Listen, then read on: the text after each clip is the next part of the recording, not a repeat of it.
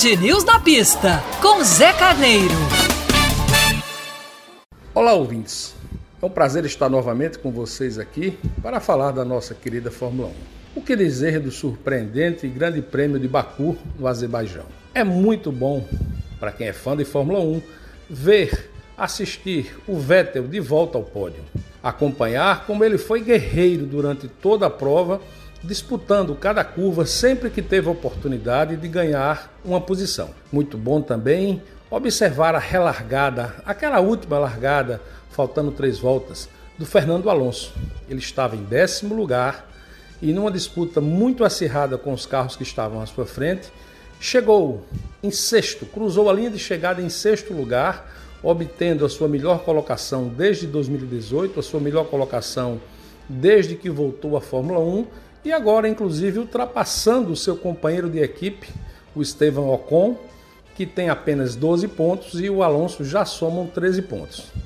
Muito bom também ver como a equipe Ferrari se esforçou para dar velocidade aos seus carros, mesmo sabendo que não seria páreo, não seria suficiente para acompanhar as velocíssimas Red Bull e a potente Mercedes na extensa reta de Baku, a Ferrari se esforçou e colocou na pista sim um modelo mais avançado, uma versão atualizada que foi capaz de dar competitividade ao Leclerc e ao Sainz. O Sainz que errou durante a prova poderia ter ficado em uma colocação melhor, mas acontece, é uma prova difícil, as ruas estreitas, as freadas fortes, as 20 curvas de Baku em sentido anti-horário são sim um componente, são componentes desafiadores para qualquer piloto.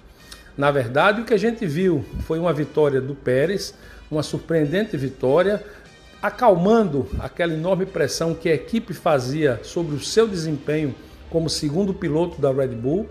Afinal de contas, o mexicano chegou para a equipe austríaca para fazer sim somar-se, somar forças para a disputa do campeonato mundial de fabricantes.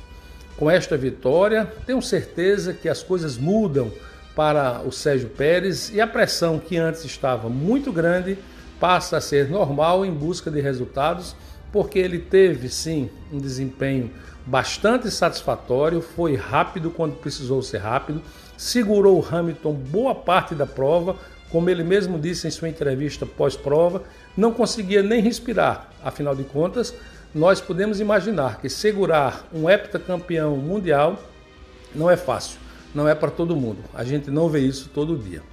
E infelizmente, com o erro do Hamilton, ficou a descoberto ainda mais aquela postura arrogante da Mercedes, onde sempre procura crucificar alguém quando alguém ou alguma coisa acontece de errado junto com a equipe.